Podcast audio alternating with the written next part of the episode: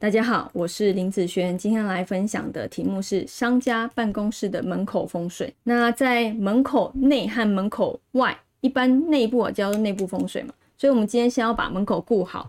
那如果门口没有顾好，有时候会直接影响到哦我们做生意、商家或办公室直接财运的部分哦，所以一定要先注意门口的一些风水。第一个，我们可以摆植物哦，我最喜欢用植物了，因为植物它可以引外面的气息进来。好，当它引的气越多的时候，对于里面招财来讲是最有利的。那植物呢，要多大盆呢？我会建议，好，就是在腰部或是腰部以上的，好这个高度。那如果啊是大概在膝盖的位置，那种就太小盆了哈。那盆数呢，最好是二到四盆。好，你摆两盆也可以，摆四盆也可以，主要是看你前面的门口的大小嘛。好，那还有就是你的。好，门口外面好叫做前明堂。那这个前明堂呢，最好是又宽又大。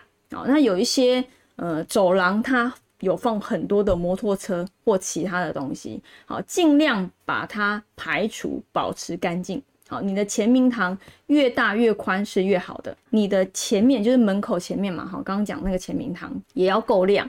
好，够亮。这个亮度呢，最好是上面有。四或六盏好的一个亮度。如果啊你的走廊太暗的时候，你的门口太暗的时候，对于你的招财来讲也会影响。因为我们灯啊，它其实也会吸引一些气进来哦，好吸引一些财气进来。所以呢，越亮对你来讲是越好的。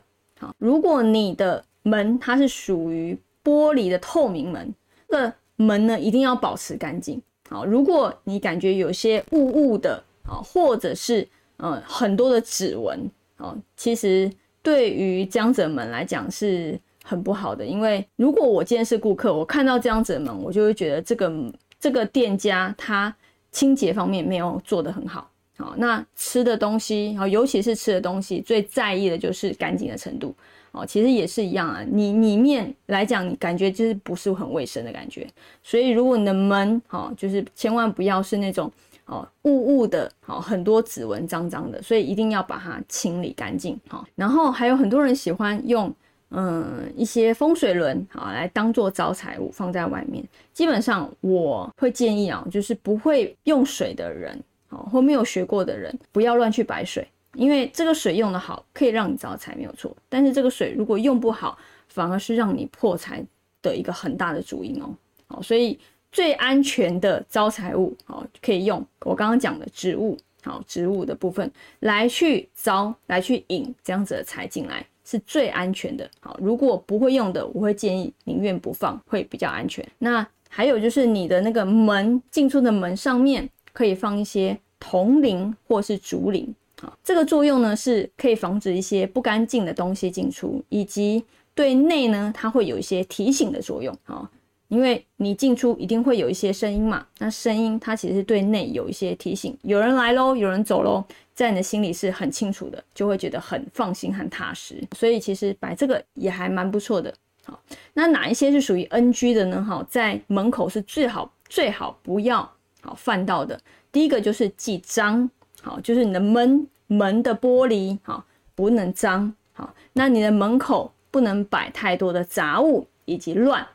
还有就是太过于狭窄，你的前明堂也是一样，摆太多其他的机车或者是哦一些其他的东西哦，这些造成的前明堂太过于窄小的时候，那也是属于破财的现象。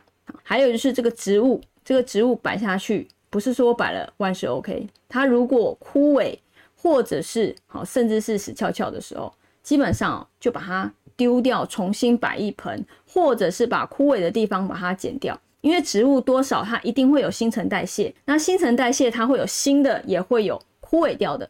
你把把它整理一下，好，不要让它看起来就是有枯萎的一些植物在那边，好，其实会影响你的招财哦。然后就是植物的大小，我刚刚前面讲太小盆，哈，低于膝盖以下的那个都太小盆了，没有什么太大的作用，至少要至腰部以及腰部以上，这样子招财的效果才会好。所以这些呢，就是如果你是做商家的办公室的，好，能够将你的财气引到里面来，其实植物是最安全的好一个开运物哦。好，这个也是我最喜欢用的。那多注意一下，对于你的一些呃招财来讲，其实是很有利的。好，那以上就分享给大家，那我们下次见喽，拜拜。